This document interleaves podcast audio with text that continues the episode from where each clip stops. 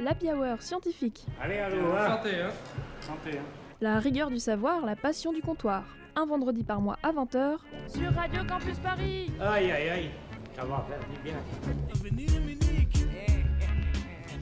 Et bonjour, bonjour, re-bienvenue autour de la table de l'Happy Hour scientifique pour ce 19e épisode déjà. Je ne vais pas vous mentir, chers auditeurs et auditrices, aujourd'hui le sujet n'est pas des plus joyeux. Mais promis, on va tenter de le traiter avec quelques touches d'humour bienvenues et surtout, comme toujours, avec rigueur et précision. Invisible, difficile à saisir, difficile à traiter, elle semble se détériorer en France depuis l'arrivée du Covid et le triste enchaînement des crises politico-socio-écologiques en cours et à venir. Vous l'avez peut-être deviné aujourd'hui, on va vous parler de santé mentale. Les tout derniers chiffres de l'étude Coviprev lancée par Santé publique France en mars 2020 affirment que 15% des Français montrent des signes de dépression, 23% des signes d'anxiété et 69% déclarent avoir eu des problèmes de sommeil au cours des 8 derniers jours. Ce sont des niveaux jugés élevés ou très élevés par rapport aux chiffres hors pandémie. Il y a de la joie donc. La parole autour de la santé mentale se libère en France comme le montre la multiplication des témoignages de dépression et de burn-out depuis 2020. Des initiatives politiques voient le jour également, comme le lancement du programme, du programme Mon Psy par l'assurance maladie le 5 avril dernier. On y reviendra si vous le voulez bien. Pourtant, les idées reçues sont nombreuses et l'accès aux soins reste compliqué, surtout pour les plus démunis. Suivre une thérapie peut coûter très cher et surtout, cela prend du temps. La difficulté à traiter les maladies mentales et l'inégal accès aux soins contribuent à accentuer la fracture sociale dans le pays. Mais finalement, de quoi parle-t-on quand on aborde le sujet de la santé mentale? Quelles sont les populations les plus vulnérables et pourquoi? Quels dispositifs sont mis en place pour soigner ces mots invisibles mais pourtant bien réels? C'est de tout cela dont on va parler au comptoir de la Hour scientifique aujourd'hui. Et pour cela, nous recevons comme invité Bernard Elgozi, médecin et président de l'association Créteil Solidarité. Monsieur Elgozi, bienvenue autour de la table. Merci de votre invitation. J'ai aussi à mes côtés les arsouilles habituels, Pierre-Yves, qui nous vient spécialement de Caen pour l'émission. Salut Mélie, salut tout le monde, trop content d'être là. On a également notre duo de choc préféré, Joachim et Ewen. Ah, on est d'un duo En même temps, Et oui, j'ai Eh ben, décidé que vous étiez bonsoir. un duo. et aussi à toi, Joachim. euh, une toute nouvelle recrue, Ariane. Enchantée. Mais non, on l'a déjà fait des. Oui, c'est ma deuxième euh, émission. Ok, bon, bah, une toute nouvelle recrue pour moi. quoi. Sans oublier à la réalisation un doux camarade de Radio Nova infiltré chez nous, j'ai nommé Ben. Merci d'être là. Et Sean Penn. Bonjour, bonjour. Donc tout le monde a son verre bien rempli, on est prêt à débuter cette émission et comme d'habitude, ce sont les habituels shots à l'invité. Drinking. Beer. Pubs. Shall we? Donc Bernard, bonjour, vous êtes, euh, enfin tu, on a dit tu, tu es médecin. Quelle est ta spécialité et pourquoi? Ouais. euh, bonjour. Merci de m'avoir invité. Euh, ma spécialité, je suis d'abord généraliste. Je, suis d'abord généraliste, c'est-à-dire que je touche à toutes les spécialités sans être spécialiste. Je suis officiellement par l'université le Conseil de l'ordre spécialiste en médecine générale. Et euh, j'ai euh, une pratique, euh, une longue pratique de santé sociale, ainsi que pas mal d'heures de vol de santé publique. Ok, très bien. On passe au deuxième shot. Euh, tu as contribué à la création d'une association Créteil Solidarité. En quelques mots, qu'est-ce que c'est? Ouais, euh, c'est compliqué, mais les choses, c'est plus que compliqué, c'est complexe. Et, et moi, je dois dire que j'ai un petit faible pour la complexité. Euh, 87. Laurent Catala, alors député maire de Créteil, que je connaissais bien, m'appelle et il me dit Est-ce que tu as vu hier soir à la télé l'ouverture premier, la première mission France de médecins du monde avec Kouchner? C'était rue du Jura, dans Paris. Je dis Ouais. Il me dit Qu'est-ce que t'en penses? Je lui dis Je sais pas, c'est compliqué, quoi. C'est c'est c'est une vraie bonne question. Mais j'ai pas les réponses. Et il me dit ben, Viens prendre le petit-déj demain matin avec moi. Cabinet du maire le lendemain matin à 8h30. Euh, et euh, il me dit Tu penses pas que ce serait bien qu'on monte un dispensaire pour les, pauvres, entre guillemets, les précaires, les gens en difficulté euh? Ouais, bof, ouais, oui, oui, oui, bien sûr, tu as raison. C'est une bonne idée, monsieur le député maire. C'est même courageux, monsieur le député maire, mais c'est quand même assez compliqué et complexe. Et moi, je veux bien m'y coller. Et il y avait dans, ce autour du bureau aussi le monsieur qui était euh, secrétaire général, directeur du CCAS. C'est le centre d'action sociale de la ville de Créteil. euh, euh, Jean-Michel Mariche, qui est décédé il y a deux ans, qui était un bon copain, que je, connaissais un peu, mais à l'époque, il y a 30 ans, hein, plus de 30 ans, 80 35 ans. Et je demande au maire, je salue son courage politique de faire quelque chose pour les précaires. De vous... Et j'ai dit, mais faut pas un dispensaire là, tu as quand même 30 ans de retard. C'était bien après la guerre parce que fallait des médecins, il n'y avait pas de réponse et que euh, on a fait des... il y a eu beaucoup de, de centres de santé ou de dispensaires montés par les municipalités pour répondre à ces besoins, mais c'était dans les années 50, 55, 60. Ouais, du coup, c'était plus Et, très. et- aujourd'hui, en plus très 87, adapté. je suis pas sûr que ce soit la bonne réponse, mais je ne sais pas quelle est la bonne réponse. Euh, Donne-moi du temps.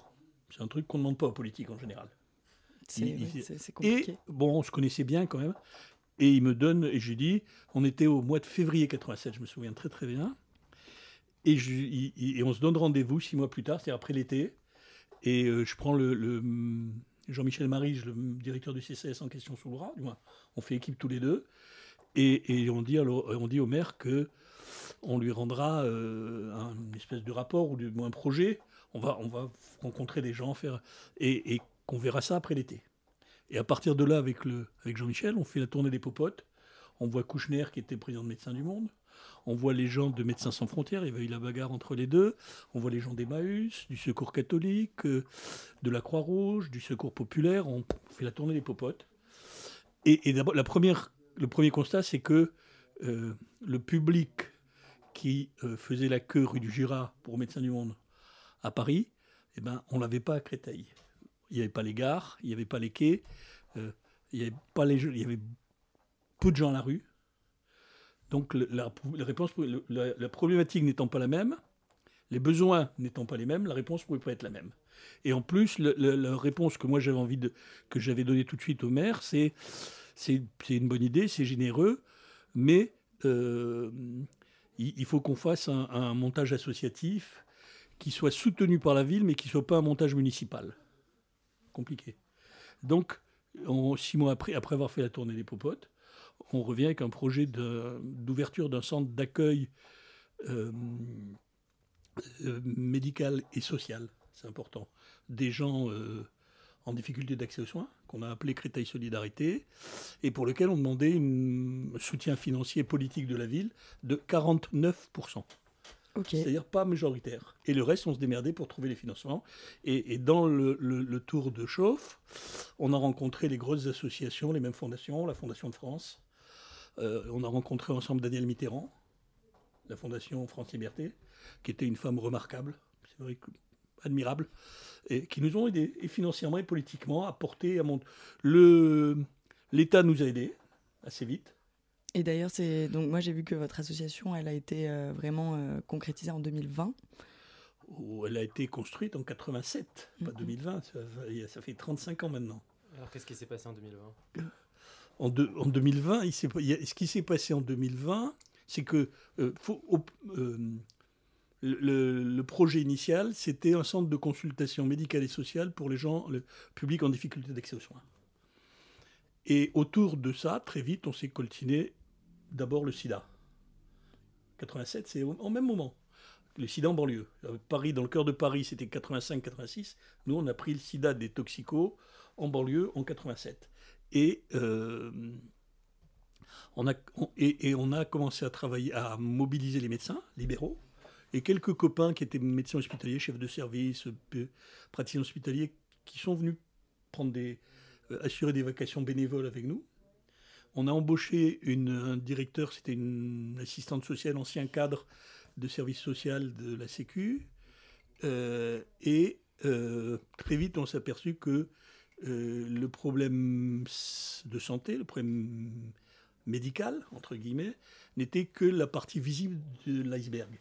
Que dessous, il y avait un, un- un- un certain nombre de déterminants qui étaient la santé, mais la santé au sens large. Alors Et je vais, que- je vais pas rebondir. à- pas que la maladie. Je vais rebondir un Et- petit et peu sur ce que vous avez collé dit. là-dessus. 2020, non, vous avez posé la question, je vais y répondre. 2020, il y a eu la loi de euh, euh, Martine Aubry euh, contre les exclusions 2016 2018 ou 2016, je ne sais plus. En 2020, il y a eu la cré- 2019, je crois, il y a eu la création des passes, permanence d'accès aux soins de santé.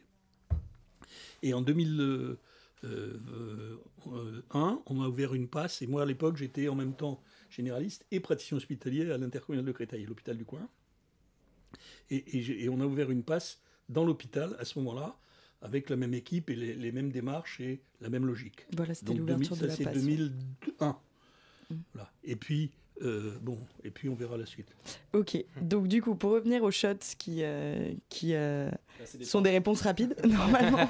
Ouais, mais, euh, Euh, question complexe, euh, situation complexe, euh, réponse rapide, c'est difficile. oui, Je suis oui, pas tu sûr de savoir faire. tu aimais les- les- la complexité. Euh, quelle est la plus grosse idée reçue sur la santé mentale? Ah, moi, j'ai deux idées. J'ai deux, j'ai plusieurs idées. C'est pas moi. Les, les trucs que j'ai, c'est que la santé mentale, c'est pas seulement l'absence. C'est comme la santé, c'est pas seulement l'absence de maladie. C'est un bien-être global et, euh, c'est la santé dans la tête. Et, ça va avec la définition de la santé. Et c'est pas la définition de l'OMS, euh, bien-être euh, organique, social et psychique qui est un peu dépassé. C'est moi, je prends comme définition de la santé la santé justement de la même époque qui été la définition qui a été proposée par le père Brzezinski quand il a fait son rapport en 87, même année février 87 au Conseil économique et social sur la nouvelle pauvreté. Pour avoir une place dans la vie de la cité, il y a quatre pieds. Il y a le travail, il y a le logement, il y a la formation et il y a la santé. Et on ne peut pas marcher, on ne peut pas avancer, on ne peut pas gagner sa place si on pas, s'il manque un des quatre pieds. Et donc c'est un mélange. C'est c'est vrai que c'est, on est en plein dans la complexité parce que c'est en même temps euh, la santé et c'est déterminant. Et c'est déterminant et c'est déterminé. Ça, ça se mord la queue. C'est comme le macro qui se mord la queue et, qu'on ne peut pas dissocier les uns des autres. Et là, on ne peut pas aborder la question de la santé, même de la santé mentale, sans aborder la question des déterminants de la santé ou de la santé mentale. Moi, j'ai juste deux citations qui me sont chères. Michel Foucault. On a, on a longtemps transformé les fous en exclus. Maintenant, on tente de ranger les exclus chez les fous. Ça, on va pouvoir en parler. clair. Et une deuxième qui date un de- peu un plus. peu avant, Montaigne. À Paris, on construit des maisons de fous pour faire croire à ceux qui n'y sont pas qu'ils ont encore la raison. Yes. Bah, D'ailleurs, euh, on va peut-être pouvoir discuter et commencer la discussion, euh, même si on va manquer peut-être un petit peu de temps. Mais donc, on parlait un petit peu voilà, des, des idées reçues, euh, notamment cette deuxième citation que vous avez dite de, de Montaigne. Euh, Il y a euh, un petit peu euh, cette idée reçue comme quoi, quand on est à la rue, on est, on est à la rue parce qu'on est malade mental, qui, est, euh, qui stigmatise beaucoup euh, les personnes précarisées. Justement, qu'est-ce que vous là, là, on fait trois raccourcis. Ok, bah oui, justement, La le rue. problème. La précarité et la, et la fo- et la folie. C'est ça. Or, il y a- il y a- il- moi je crois qu'il faut bien dissocier euh, la santé mentale de la maladie psychiatrique. La santé mentale, c'est un état euh, d'être, de mal-être, quand on est, quand on va pas bien, de mal-être dans ses godasses. Parce qu'on on- on a parlé au moment de, en 90, il y a eu le RMI. Vous étiez pas né ou pas beaucoup? Non, ça, À peine. mais- à peine né, et il y a eu le RMI, c'est revenu minimum d'insertion. Et on a travaillé sur la santé à ce moment-là. Et euh, on s'est aperçu que euh, c'était un des déterminants de, de l'insertion, la santé. Comme les autres. et, et à partir de là, il y a un travail qui a été fait euh, sur ce, euh, ce qu'on appelait à l'époque, c'est pour ça que je reviens, souffrance psychosociale. C'est-à-dire un mal-être qui est, qui est où, on ne peut pas dissocier euh, les déterminants sociaux des problèmes de santé. Santé, je dis mentale. hein, pro- et on a parlé de souffrance psychosociale. Il y a un rapport qui a été rédigé à l'époque par Antoine Lazarus, qui est un grand patron de santé publique, 92 ou 93, euh, là-dessus à l'époque. Donc c'est ça pour moi la question de la santé mentale. Et après, ou à côté, il y a la maladie mentale, qui est, qui est, qui est définie euh, par une nosographie avec des tableaux cliniques, des symptômes, une classification, euh, et qui est une spécialité médicale. Et, les deux ne sont pas vraiment dissociables. Mais la maladie mentale, c'est quand les gens ont un tableau clinique, euh, schizophrénie, bipolarité, dépression, qu'il ne faut pas confondre avec santé qui fait- mentale. et santé mentale, c'est un espèce de mal-être indéfinissable dans, dans lequel les gens ils sont pas à l'aise, ils ont pas, ils savent plus où sont leurs pompes, ils savent plus dans quel état ils errent et, et- et ils vont mal. Donc ça, en gros, c'est la clochette pour annoncer le changement de fût, c'est-à-dire la pause musicale, parce qu'on arrive à la fin de la première partie.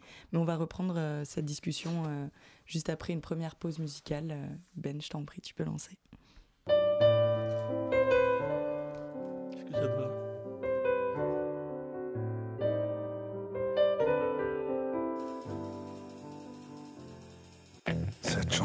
C'est pour tous ceux qui ont eu au moins une fois dans leur vie le blues.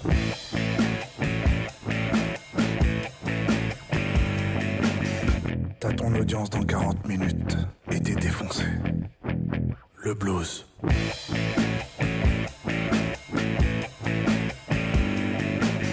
T'as fini ramasseur d'algan, CDD. Le blues.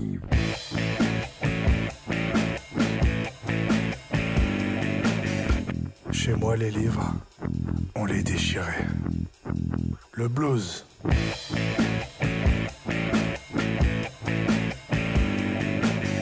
Pour fêter ton sevrage à l'alcool, t'éclates un apéro.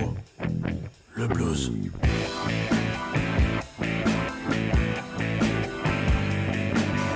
T'as payé 140 de japonais, ils t'ont filé une Qingtao. Oh,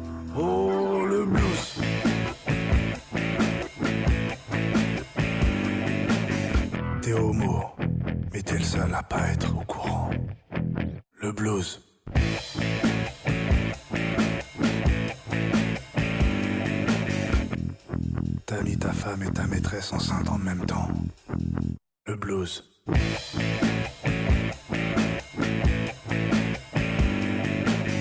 Ton père a demandé la main de ta maman au PMU. Le blues. Et je suis ému. T'as vaincu ta dépendance à la marijuana grâce à la cocaïne. Le blues.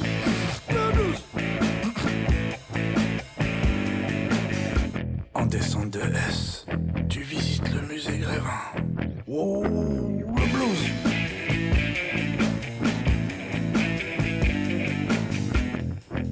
Mister V. Wow, le blues.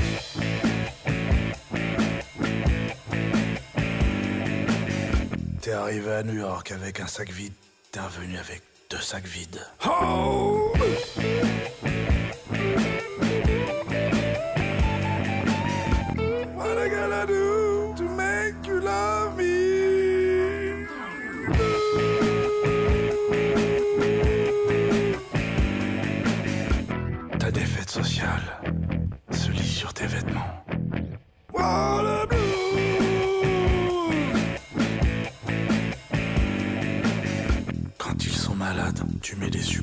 à tes enfants. Ah, le. Ton dépucelage s'est fait avec un casque de réalité virtuelle. Mega Blue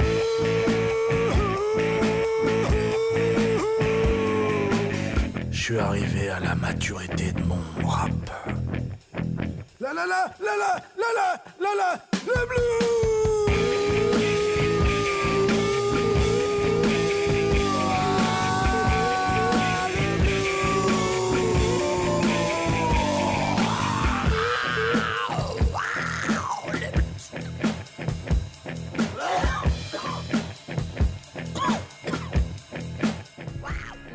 Scientifique sur Radio Campus Paris.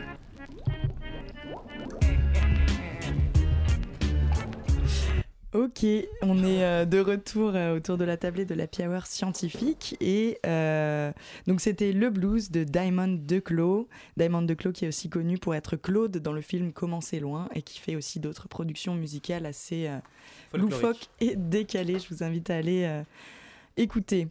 Et euh, donc euh, on s'était arrêté sur euh, les définitions, donc la différence entre santé mentale et problème psychiatrique. Et d'ailleurs, on va encore parler de blues, mais cette fois de, de personnes qui ont aussi le blues, donc ils, souffrent, mais ils peinent à le dire. On va parler des personnels soignants. Et elles ont des blues aussi. Et elles Ils ont, ont des blues. ils ont des blues également. Merci pour ce, ce petit jeu de mots, PY. Et donc, euh, les personnels soignants en France et de plus largement dans le monde subissent désormais le contre-coup de leurs efforts fournis durant la pandémie. Ewen est allé à leur rencontre pour nous. Souvenez-vous, chaque soir à 19h, ils étaient nos héros. Mais si nos applaudissements ont su booster le moral de certains, cela n'a duré qu'un temps. Et les soignants sont aujourd'hui malades. Si les études françaises sont rares, au Canada, c'est un soignant sur deux qui connaît des troubles anxieux. Selon une enquête de l'IFOP parue le 15 juillet dernier, 38% du personnel hospitalier français s'inquiète davantage pour leur santé psychologique.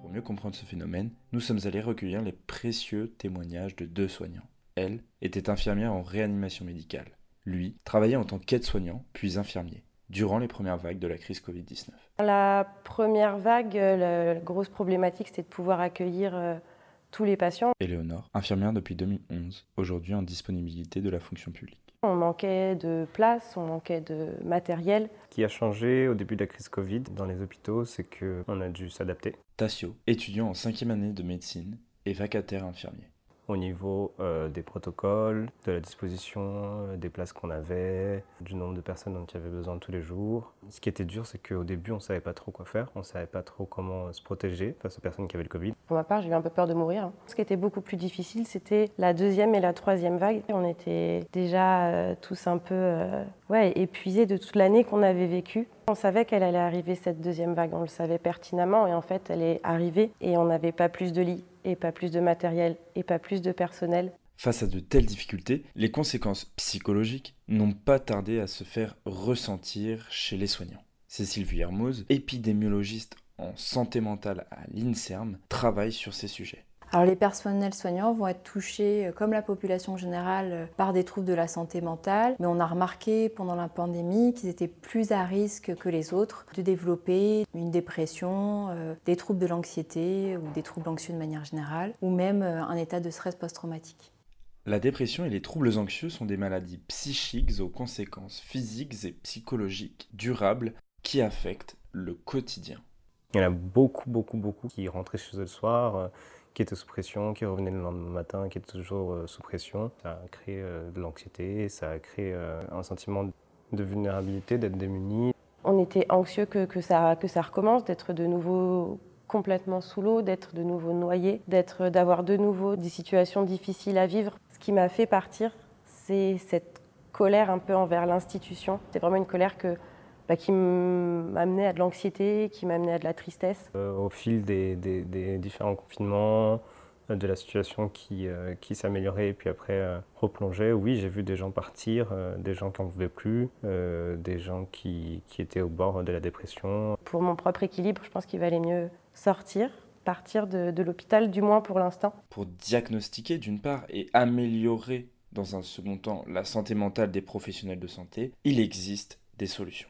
Pour mesurer un trouble anxieux chez un individu, on peut utiliser euh, des, outils, des échelles qui sont euh, soit répondus par le sujet lui-même, donc euh, ce qu'on appelle un auto-questionnaire, soit remplis par et dirigés par un clinicien. Face à l'augmentation des troubles de la santé mentale chez les professionnels de santé, des chercheurs aux États-Unis ont adapté un dispositif déjà existant, PsyStart Responders, qui permet d'augmenter la capacité à faire face au stress dans ce contexte de pandémie. Pour améliorer euh, la santé mentale des professionnels de santé, il faudrait déjà améliorer leurs conditions de travail comme ils le demandent depuis assez longtemps maintenant. Mais que ce soit en France ou euh, à l'étranger, il est nécessaire qu'on mette euh, en place plus d'interventions concrètes à l'hôpital, mais aussi auprès des professionnels de santé en ville. Il existe des initiatives locales, mais cela ne suffit pas. Il faut que le gouvernement prenne ses responsabilités et mette en place des dispositifs nationaux. Il y avait déjà une crise avant. On était un peu conscient que l'état de tension qui reposait sur l'hôpital était déjà très important, mais la crise a montré toutes les failles que, possédait le, système de santé française. Les, difficultés, c'est... Euh, en 10 ans, c'est toujours la même chose. Hein. Là, elles ont été un peu exacerbées clairement on manque de reconnaissance. J'espère que la santé en France ira mieux et j'espère que les pouvoirs publics euh, vont se réveiller face à la situation qu'il y a. Moi, ce que je souhaiterais, c'est ramener de l'humain, euh, ramener de l'humain à l'hôpital et que ça soit en termes de ressources humaines hein, et ramener de, juste de l'humanité. S'ils ont été nos héros au vu de leurs conditions de travail et de leurs responsabilités, gardons en tête qu'il n'existe pas de super-héros. D'une part, ils sont humains et à ce titre, ils peuvent dire stop. D'autre part, ils sont des travailleurs et travailleuses qui aspirent à la dignité et au respect de leur propre santé, au même titre qu'ils sauvent celle des autres. Merci Ewen pour ce reportage. Du coup, euh, c'était euh, très, euh, très joyeux. Très joyeux. Je suis désolé, oui, a dû être factuel. Et moi, je place une, dédicace pour Tassio qui pourra vous soigner à la clinique du Vergalan à Aulnay-sous-Bois. Merci Tassio. Merci Tassio. Qui fera un super médecin urgentiste, on n'en doute pas.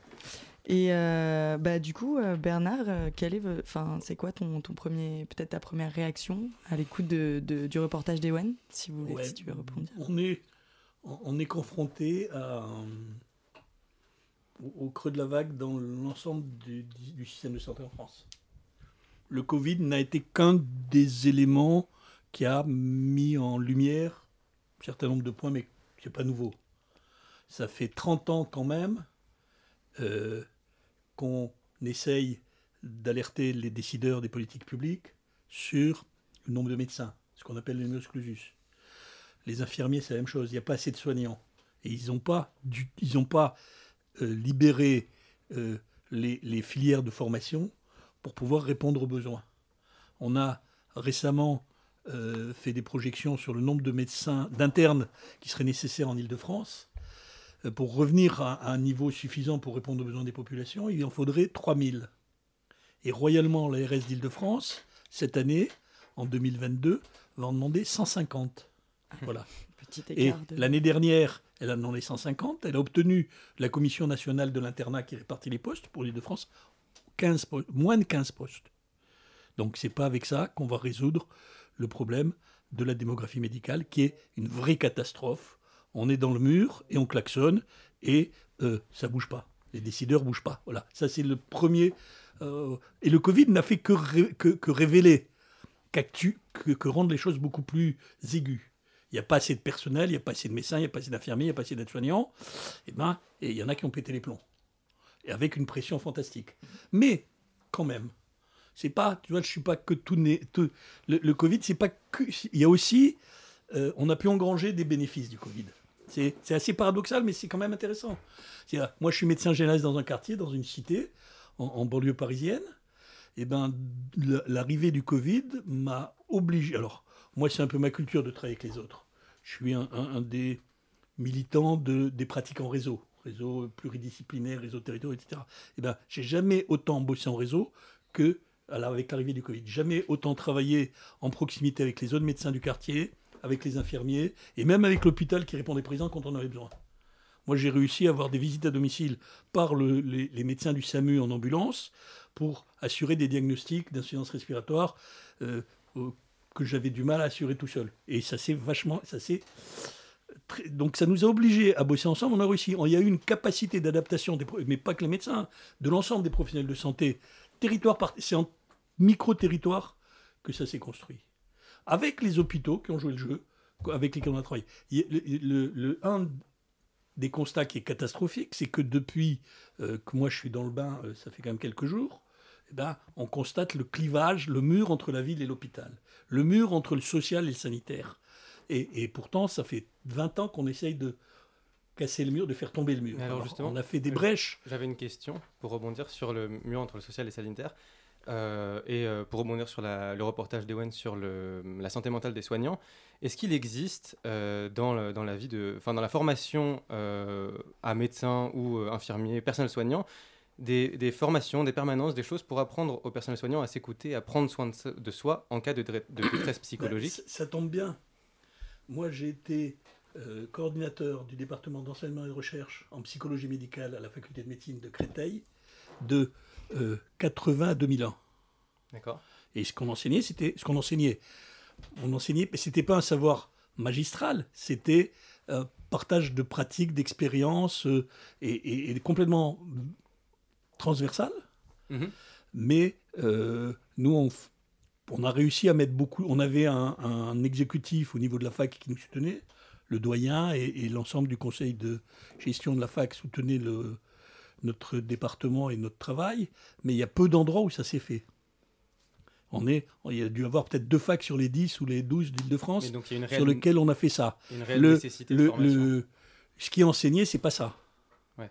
Et, et comme euh, quand je parle de pratique, euh, et, et moi j'essaye de défendre ça aujourd'hui euh, comme hier, les- je parlais des pratiques au réseau, aujourd'hui euh, il y a des... Alors c'est bien parce que chaque fois qu'il y a un gouvernement qui change, il y a des nouvelles souches dans l'administration, euh, dans l'échelon, l'administration ministérielle, et chaque directeur, hein, pas- c'est pas le ministre, mais c'est pas juste un peu au-dessous du directeur, il, il remet, il veut mettre son tampon sur un dispositif. Et donc, Euh, moi, ça fait 30 ans que je vois s'empiler les dispositifs les uns sur les autres, sans qu'il y ait d'articulation, sans qu'il y ait de feuille de route, sans qu'ils soient évalués. Et- euh, à dispositifs l'époque. de formation Non, non, non, de- des dispositifs d'organisation du système de santé, des réponses aux besoins de santé des gens. Les réseaux, ça, a été créé et soutenu par Kouchner en 95-2000, 95-99. Il y a une loi sur le- les réseaux de santé en 2002, je crois, et, qui intègre les réseaux de santé. Et puis maintenant, ils ont décidé de fermer tous les financements des réseaux de santé au 1er juillet 2022, 20 ans après, sans avoir évalué ce qui s'est passé. Et à la place, ils mettent les CPTS, youpi. Mais on reprend le texte, c'est à peu près la même chose. Mais à part que Euh, c'est... les- CPTS, et c'est les- CPTS, c'est les communautés professionnelles de santé de territoire. D'accord. Et puis, entre, entre-temps, ils ont mis les DAC. C'est les dispositifs d'appui à la convergence. C'est-à-dire, couche sur couche, c'est le millefeuille, sans puis, aucune articulation. Un millefeuille, ça peut être très bon. Moi, j'ai mangé d'excellents millefeuilles. Euh, mais là, c'est pas bon. Ça parce que ça n'a pas de goût. Mm. Il n'y a pas de lien. Il n'y a pas de liant. Ça manque de- Il n'y a pas de, de- fil rouge. de et- crème. et- et ça, ça manque de lien, surtout. Il n'y a pas de, de, de- de, d'architecture. Et il n'y a surtout pas de stratégie derrière. Ouais, et puis il y a tout un dra- vocabulaire on est, aussi. On est confronté à ça, c'est dramatique. Il y a tout Et un vocabulaire qui devient même compliqué, même pour les gens qui cherchent à se soigner, tous ces acronymes. En plus, c'est- ça et le manque de médecins, youpi. Donc, on, ouais, est- on, est- pas la on a le, on a le gâteau, mais sans la crème, sans les feuilles et, et sans le bon goût. On a une pâte. Voilà, on a une pâte. une pâte infâme euh, qui est remalaxée tous les trois ans par les nouveaux chefs de service, de, directeurs de service du ministère. On Je peut dire qu'elle est brisée. Je sais pas, Ewen, si tu avais quelque chose à dire. Oui, euh, euh, non, juste euh, pour réagir sur, sur mon reportage et les personnes avec qui j'ai pu euh, interagir, ça fait peur de voir que du coup les, les cordonniers sont les plus mal euh, chaussés parce que c'est les personnes qui nous soignent qui sont euh, elles-mêmes en, en difficulté. Alors, moi, je te- je- je- j'ai sous les yeux un, te- Et- un texte euh, qui date quand même de 2011 de Jean Furtos, qui est un, un- un des, des mecs qui nous a beaucoup appris sur les questions de santé mentale et de précarité, psychiatre à Lyon, euh, qui a fondé l'Observatoire euh, Santé mentale et précarité, l'ORSPER, qui existe toujours, et qui dit qu'en fait, tout ça, c'est venu progressivement des pratiques et pas des décisions ni institutionnelles ni conceptuelles. Ok, c'est-à-dire Il raconte qu'en 93, il y a une infirmière, un cadre de santé, qui vient le voir, lui chef de service de psychiatrie à, à l'hôpital de, de Vinati à Lyon, et qui lui dit on est dans la merde, entre guillemets, on a des malades sur lesquels on ne sait pas quoi faire, une nouvelle souffrance. C'est là où il, est- où il est sorti l'idée, le, le- c'est pas l'idée, c'est le constat d'une souffrance sociale. Ils n'ont pas euh, de maladies diagnosticables, ils n'ont pas de maladies auxquelles on peut donner des. Ils sont pas malades, mais ils sont pas bien. Une espèce de mal-être indicible. Ils n'arrivent même pas à formuler leur propre souffrance. Et qui c'est qui est en souffrance en face de ça? Eh ben, c'est les soignants. C'est l'histoire du, Covid. C'est les soignants qui sont en souffrance parce que ils n'ont pas été formés euh, et, et que on, savait pas qu'on a. Moi, je me souviens les premiers malades du SIDA que j'ai que j'ai vu au cabinet euh, dans ma banlieue de 86 peut-être, 85-86.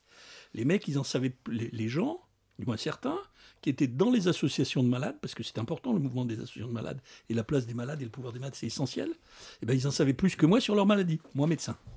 Où on va? Comment, comment on gère ça? Qu'est-ce qu'on fait avec ça? Et, et pour, aller, pour faire des trucs encore beaucoup plus simples, moi j'ai formation classique de médecin à l'université, signe, diagnostic, traitement. Euh, quand il y a euh, malade, une dame qui vient me voir, cinquantaine d'années, qui a mal à la gorge, une angine, je regarde, non, il n'y a pas vraiment d'angine, mais je suis pas bien, docteur. Et, tout.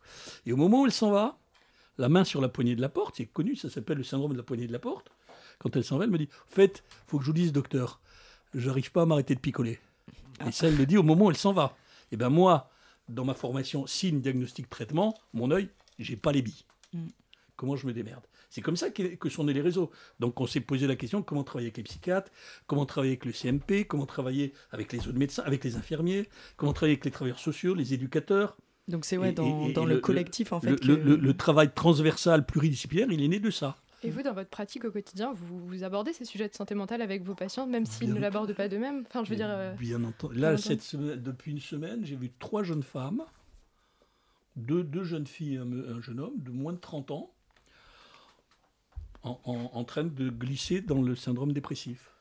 Donc, euh, on a bien entendu. On rappelle que les femmes ont deux fois plus de chances de- d'être euh, atteintes de troubles anxieux ou de dépression euh, en mais, France. mais là, c'est ce, ce tableau anxio-dépressif. Et bien entendu qu'on pose des questions. Est-ce que vous avez des idées noires? Est-ce que vous avez pensé au suicide? Est-ce que vous avez des envies? Parce que le dé- la, la perte du désir, c'est la définition même de, Oui, de la l'année- dépression. l'anédonie. Donc on- on- on- il faut aborder les, il faut aborder. C'est évident qu'il faut aborder les questions. Ah. Est-ce que vous pensez à la mort? Et On n'a pas le choix. hein. Alors il va, il va falloir qu'on. C'est qu'on- pas très rigolo, mais, Non, c'est euh, pas très rigolo et du coup on va peut-être égayer un petit peu euh, ce. Ah, cette, super, euh, hein. cette partie euh, avec euh, notamment le, le caps ou pas caps. Alors là, j'ai une de ces audiences. Il y a des moments, j'ai vraiment l'impression que vous me prenez pour un imbécile. Bon, alors on va essayer de détendre l'atmosphère, je pense. Oui. Avec euh, un sujet euh, pas hors sujet, mais pas tout à fait le sujet dont on parlait. Mais vous allez voir. Alors, roulement de tambour et lumière tamisée, parce que c'est l'heure du climax de cette émission, tout le monde l'attend. Rendu légendaire par l'un de nos nombreux bretons, celui qui laisse des vocaux de 30 minutes résumables en une. Je parle bien sûr de Ewen et de l'habituel Caps ou pas Caps. Merci mon père. Alors aujourd'hui, à votre grand désarroi ou bonheur, c'est moi qui m'en charge et croyez-moi, le poids sur mes épaules est conséquent. La pression. Alors trêve de blabla, rentrons dans le vif du sujet et laissez-moi vous expliquer les règles. Trois questions, des propositions de réponses, trois points à gagner, un grand vainqueur ou une grande vainqueuse à la clé et une montagne de réponses. Une montagne de récompenses, pas de réponses. Ah, intéressant. Alors concentration sur le plateau s'il vous plaît, puisque c'est la première question. Parmi les syndromes suivants, lequel ou lesquels ne sont pas considérés comme une maladie par l'OMS Le deuxième. C'est pas ça. L'anorexie, l'éco-anxiété, la dépression et le burn-out. Alors je vous laisse... L'éco-anxiété, euh, j'imagine. Après, euh, c'est le médecin qui devrait savoir le plus. Lequel ou lesquels? Plusieurs réponses sont possibles. Parmi l'anorexie, l'éco-anxiété, la dépression et le burn-out. J'imagine que l'éco-anxiété, c'est une certitude. C'est une certitude. Donc c'est ça, c'est votre réponse terminale? Ouais, moi je dirais Ouais, l'éco-anxiété. je resterai là-dessus aussi. Il me semble que le burn-out, c'est quand même vachement. C'est récent, le burn-out, je crois. Eh ben alors voilà, vous allez être surpris parce que dans la classification internationale des maladies, la CIM, CIM, l'OMS caractérise le burn-out comme un phénomène lié au travail et pas comme une pathologie.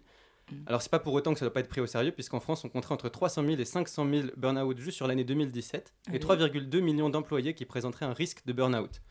Donc c'est des chiffres à prendre avec des pincettes, euh, mais on remarquera quand même qu'ils sont en constante augmentation. Donc voilà. Et pour l'éco-anxiété, il n'existe pour le moment pas de consensus médical sur sa définition. Il ne s'agit donc ni d'un syndrome ni d'un diagnostic psychiatrique officiel.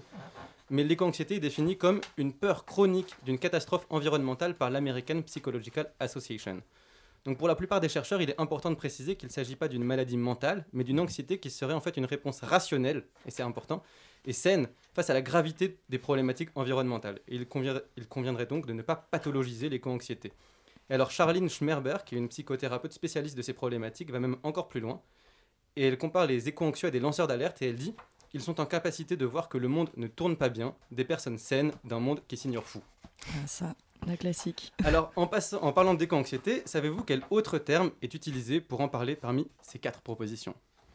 La climatodéprime, la solastalgie, la planeta tristitia et l'aérophobie. La Planeta Tristitia, ça me plaît bien comme Moi j'aime bien la Solastalgie. climatodéprime. Alors, on a une Ah. solastalgie, une climatodéprime, une planeta tristitia. Alors, c'était pas l'aérophobie, comme vous, comme vous vous en êtes douté, puisque l'aérophobie, c'est la peur du vent ou de l'air. Hein. les personnes souffrant de cette phobie craignent de se faire emporter par le vent que des choses ne en- s'écroulent sur eux. Problématique en Bretagne, j'imagine, Ewen, n'est-ce pas Euh, si je réponds pas, tu prends un vent ou pas Merci. Alors, euh, la réponse attendue était donc solastalgie. C'est un néologisme inventé en 2003 qui est une contraction du mot latin solatium qui désigne une consolation face à des événements pénibles et stalgia qui fait référence à la nostalgie. Donc, contrairement à l'éco-anxiété qui désigne la peur de la catastrophe à venir, la solastalgie désigne une détresse psychologique causée par des événements passés, comme par exemple la nostalgie de territoires perdus, comme la forêt tropicale en Amazonie ou en Indonésie. Et alors attention, puisque c'est l'heure de la dernière question, l'ultime question, celle qui vous départagera. On cherche ici un chiffre publié en 2021 dans une étude parue dans la revue The Lancet Planetary Health, faite dans 10 pays différents. Alors à votre avis, dans la tranche des 16-25 ans, combien se disent inquiets face au dérèglement climatique? Un petit, un petit paquet, je crois. euh. Allez, j'écoute vos chiffres. Des 30-25 ans? Des 16-25 ans. À 16-25 ans. Oui. Ah, wow. Pff, 60 60% à gauche, 34%. 34% à droite.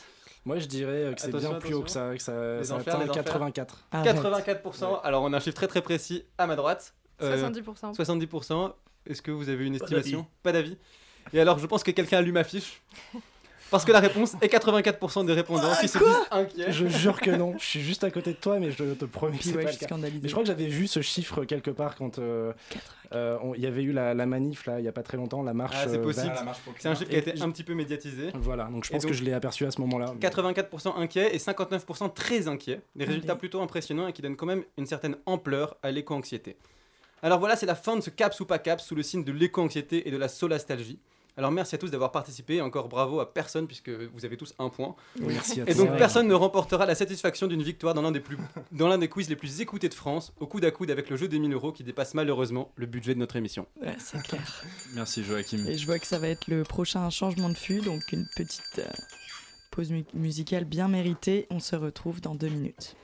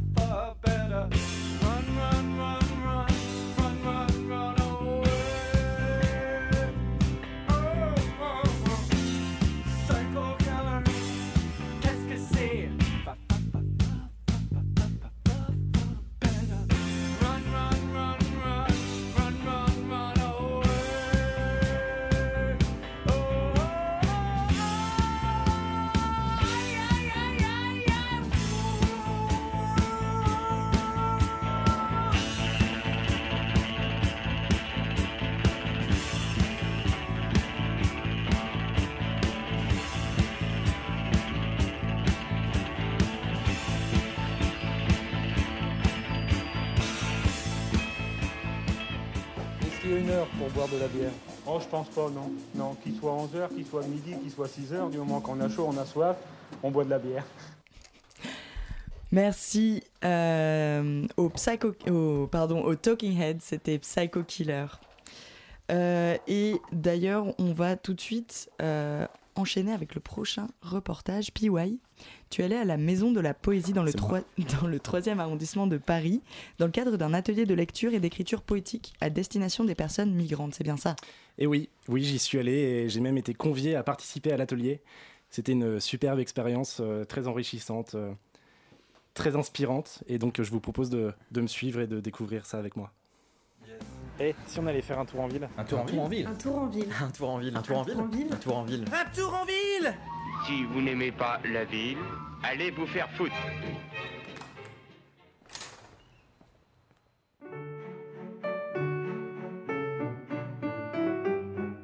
On va directement lire le poème et comme ça on verra de quoi ça parle. Et, et du coup, c'est un poème qui s'appelle Le Talisman. Est-ce que Nicodème, tu veux bien lire? Les talismans.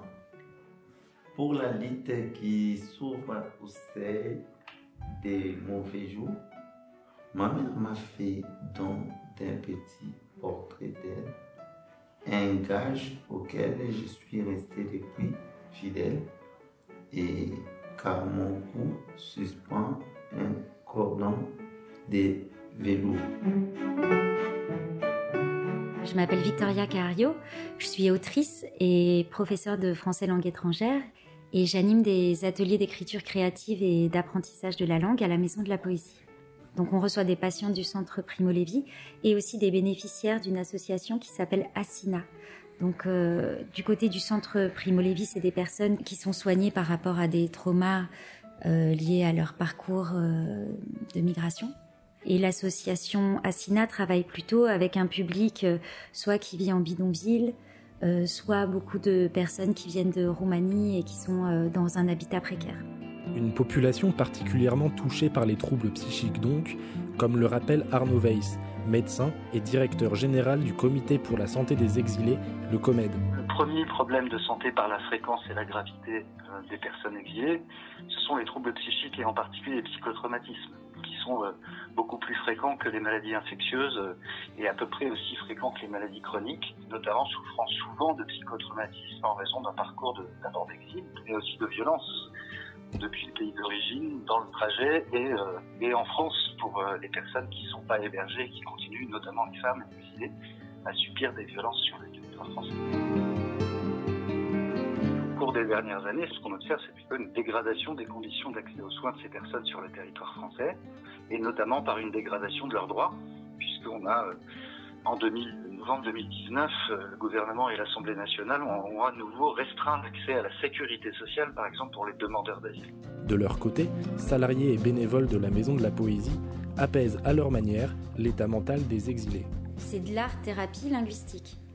C'est-à-dire qu'il y a un côté artistique dans l'expression de soi, il y a un côté thérapeutique parce qu'il y a une expression de son parcours. euh, Il arrive que voilà, les, gens reviennent sur des situations plus ou moins difficiles.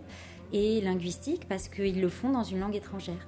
Revenir sur son parcours dans une autre langue qu'on est en train d'apprendre et le faire dans un contexte créatif, je suis persuadée que ça, ça peut beaucoup les libérer. Ça participe de leur, euh, de leur bien-être. À partir du moment où c'est fait par des bien entendu, ça peut faire que du bien, et notamment pour prendre en compte qu'une des dimensions de l'exil, c'est l'isolement, et notamment l'isolement psychique euh, redoutable dans lequel les personnes se trouvent. Par rapport à cet isolement euh, particulièrement fort, les activités de groupe ont aussi l'intérêt de permettre aux personnes concernées de refaire du lien au travers des activités qui sont proposées. Donc, ce sont des activités qui sont, euh, qui sont très, très, très utiles pour la santé mentale des personnes, effectivement. Pour Manon, Mathéo et Charlotte, tous les trois bénévoles à la Maison de la Poésie, ces ateliers pour les exilés sont bien plus qu'une thérapie. Je sais pas si c'est une thérapie quand même, mais euh, j'ai l'impression que ça permet de d'amener Oui, euh, un truc euh, Ouais, positif. peut-être plus comme événement social que thérapie. je Oui, pense. ouais, c'est ça. Ça permet des fois d'apporter, je trouve, un peu de légèreté euh, dans un quotidien qui est un peu lourd euh, pour les personnes. Et en même temps, ça leur sert à s'exprimer et à, à, à mieux s'exprimer et à interagir avec d'autres personnes. Donc, euh, voilà. Puis c'est un petit rendez-vous, quoi. C'est un peu le petit rituel. euh. qui fait du bien. On dit euh, dans les dossiers de subvention, etc., qu'on donne la parole à ceux qui n'ont plus ou pas. Donc euh, c'est ça surtout avant d'être euh, la thérapie, c'est euh, l'expression. Il faut remercier les poètes, mais je pense qu'il faut aussi remercier les, les acteurs sociaux qui dirigent euh, les personnes concernées vers des ateliers comme ici, alors qu'on peut se dire c'est un atelier poésie, euh, je, perdre mon temps, etc. Alors que bah, ceux, qui, ceux qui prennent le temps de se déplacer en ressortent euh, avec du positif.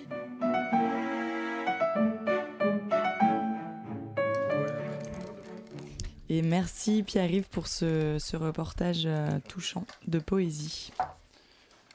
Euh, du coup, je te laisse euh, soit rebondir dessus, ou alors euh, Bernard, si tu as quelque chose Oui, à... moi, je veux bien rebondir sur ce que je viens d'entendre. je crois que tout- tout- toutes les démarches sont bonnes à prendre. L'important, c'est de travailler sur le lien. Et quel que soit l'outil qu'on prenne, que ce soit la poésie, l'écriture, le, le théâtre, la musique, la peinture, la cuisine, de, travailler sur cet outil pour faire du lien et, et permettre à ce lien euh, de, leur donner aussi un, sens. Parce que c'est un peu ça le, pro- le, problème, il est, il est là, le, le, problème des, des, gens qui sont euh, euh, des immigrés, des exilés, c'est le, Arnaud Vess l'a très bien dit. C'est les- euh, le syndrome de stress post-traumatique. Et euh, il faut savoir que euh, à plus de 50% sont touchés par ce syndrome et que ils ont été touchés dans le pays d'origine. Plus de 50% de migrants Des migrants, oui, absolument. Ils ont été touchés soit dans le pays d'origine, pendant le parcours d'exil. Nous, on a fait des études avec. euh, il y a eu plein d'études. Une grosse étude qui s'appelle Samantha, mais il y en a eu d'autres. Nous, on en a fait des petites, mais on en a fait avec euh, euh, des anthropologues. Euh, le parcours d'exil, il dure de un an à quatre ans. Oui, et puis il est très violent. Et, et il passe par l'Albanie, la Syrie, l'Italie, j'en passe, et des pires. Et que en Syrie, l'esclavage, ça existe encore. Mm. Et, et les, les- les viols, et, alors ça, donc les, les victimes de violences au pays d'origine, victimes de violences pendant le parcours d'exil qui peut durer 3, 4, 5 ans. On a vu des gens qui sont arrivés 5 ans après avoir quitté leur pays d'origine en France, 5 ans après et continue ici. Mm. Le, le- le- la traite euh, des jeunes filles, ça existe. La violence Le- administrative. Il y a, il y a, euh, bon, ça, elles continuent à être battues, à être violées, etc. Donc c'est un, un- symptôme constant. Euh, nous, on a constaté ça dans la pratique du centre d'accueil de Créteil Solidarité, qui était une passe avant les passes. En, en 2011, on a ouvert une antenne un jour par semaine euh, qu'on appelait antenne spécifique pour le syndrome de stress post-traumatique. Et là, depuis un an et demi, depuis le mois d'octobre 2020, on a un ouvert à, à une, on a une activité à mi-temps qui, qui s'occupe que euh, du syndrome de stress post-traumatique. Alors on a euh, euh, une file active qui est limitée parce qu'on est qu'à mi-temps. Ce qu'on voudrait faire, c'est du soutien psychologique et de l'accompagnement psychologique. On a des psychologues qui viennent, qui, on a un budget, on a des financements, des partenaires institutionnels. Est-ce que c'est considéré Mais- comme une maladie, une pathologie? on a des financements pour ça. Le, le problème, c'est qu'on ne peut pas travailler seulement sur l'accompagnement psychologique. D'abord, il est très très long, peut prendre des années. Et ensuite, si on ne fait pas euh, un travail qui leur redonne des droits et euh, qui leur redonne une identité, c'est-à-dire juridique, sociale et éventuellement du travail euh, demain, eh ben, ils sont là à perpète, quoi, et, on s'en sortira pas. Donc, et, et nous, on a une file active d'une centaine de personnes, on peut pas en faire, et on est débordé. Donc, c'est la même chose, on fait exactement, du moins, Primo Levi, c'est un plus grosse échelle, mais euh, le Comed, et c'est la même, tout ça, c'est la même démarche. On est archi débordé, il n'y a pas assez de réponses, et les réponses, il faut qu'elles soient globales. Mais c'est juste pour, euh, pour revenir du coup euh, à la question de santé mentale et maladie euh, psychiatrique que vous avez décrite. Est-ce que c'est une maladie psychiatrique ou Non, c'est pas une la ma- le, syndrome de stress. Ça peut être consi- ça peut être considéré comme une maladie psychiatrique, oui, Mm. oui, oui. Mais, euh, alors il y en a qui, sont- je veux déclenché. dire, le, le parcours d'exil, il est quand même très marqué par euh, euh, l'angoisse, l'isolement. La rupture du lien, Oui, le fait d'être la rupture de arraché la à famille, ses- à ses origines et, aussi. Et, et, euh, et c'est, en fait, on n'a pas les réponses. à- On n'a pas les réponses. Donc, Donc, on ouais, est confronté à des gros. Et moi, j'ai envie de rajouter deux trois trucs. C'est les réponses, c'est ce que je disais tout au début de, de l'émission sur la définition de la santé ou de la santé mentale. Les réponses, ça veut dire qu'il faut leur trouver un toit, du travail, euh, les former, les accompagner, et puis s'occuper aussi de leur santé au sens large. Santé, c'est pas que le soin. hein. La santé, c'est la santé, la prévention, la promotion de la santé, l'éducation, etc. Et, et- et que le, rien que le problème du toit, euh, comme ça, quelques chiffres. En 2001, le rapport, les- on avait 80 000 personnes sans domicile qui étaient repérées. En 2012, 140 000. Et aujourd'hui, c'est en 2020, 300, le chiffre qui est donné, c'est 300 000 personnes. Donc voilà, qu'est-ce qu'on fait avec, qu'est-ce qu'on fait de ça? Le président euh, récemment élu, il a dit plus personne à, à la rue. Euh, bon, c'est euh, c'est un vœu pieux À pour l'instant. oui. Et, moi, je continue. je sais pas si on a encore un peu de temps. Il nous reste vraiment une minute. Bon, je compte- donc, je- donc, ce ce que j'ai envie de dire, c'est que le, euh, parmi l'ensemble des, des intervenants, les psychiatres, les psychologues, les, le- les travailleurs sociaux, euh, il faut qu'ils travaillent tous ensemble. Ça, on a besoin de travailler tous ensemble. C'est les mêmes histoires, c'est les mêmes parcours qui vont de l'un à l'autre. Donc il faut que nous, on, on- on- on soit de façon transversale ensemble. Ensuite, un des premiers intervenants pour toutes les questions de santé mentale, que ce soit les pour les migrants, c'est difficile parce qu'ils ne vont pas beaucoup. C'est le médecin généraliste. Mm. Mais pour ça, il faut qu'il soit formé, accompagné, reconnu et rémunéré. À 25 balles la consulte, on ne peut pas passer une demi-heure avec des gens qui vont pas bien. Donc, Sauf si euh, on est un militant. euh, et, et hélas, tous mes petits camarades ne sont pas des militants. Donc, du collectif et des moyens. On va conclure cette émission. Désolé, Wen, je sais que tu avais une question. Un choix politique et des moyens. Voilà, un choix politique et des moyens pour améliorer euh, l'accès aux soins et à la santé mentale de, de chacun et chacune. Des, des gens vulnérables. Merci beaucoup à tous et à toutes euh, pour euh, avoir été présents autour de la table. Merci Bernard pour avoir euh, accepté cette invitation. Merci à Ewen et Pierre-Yves pour les reportages et merci à Ben pour euh, avoir été à la technique. Euh, merci à tous aussi pour nous avoir écoutés. À bientôt autour de la tablée de l'Happy Hour scientifique. Bon, ben, a messieurs, hein. À, la prochaine. Et au revoir. Et puis, bon retour, hein. Au revoir, messieurs.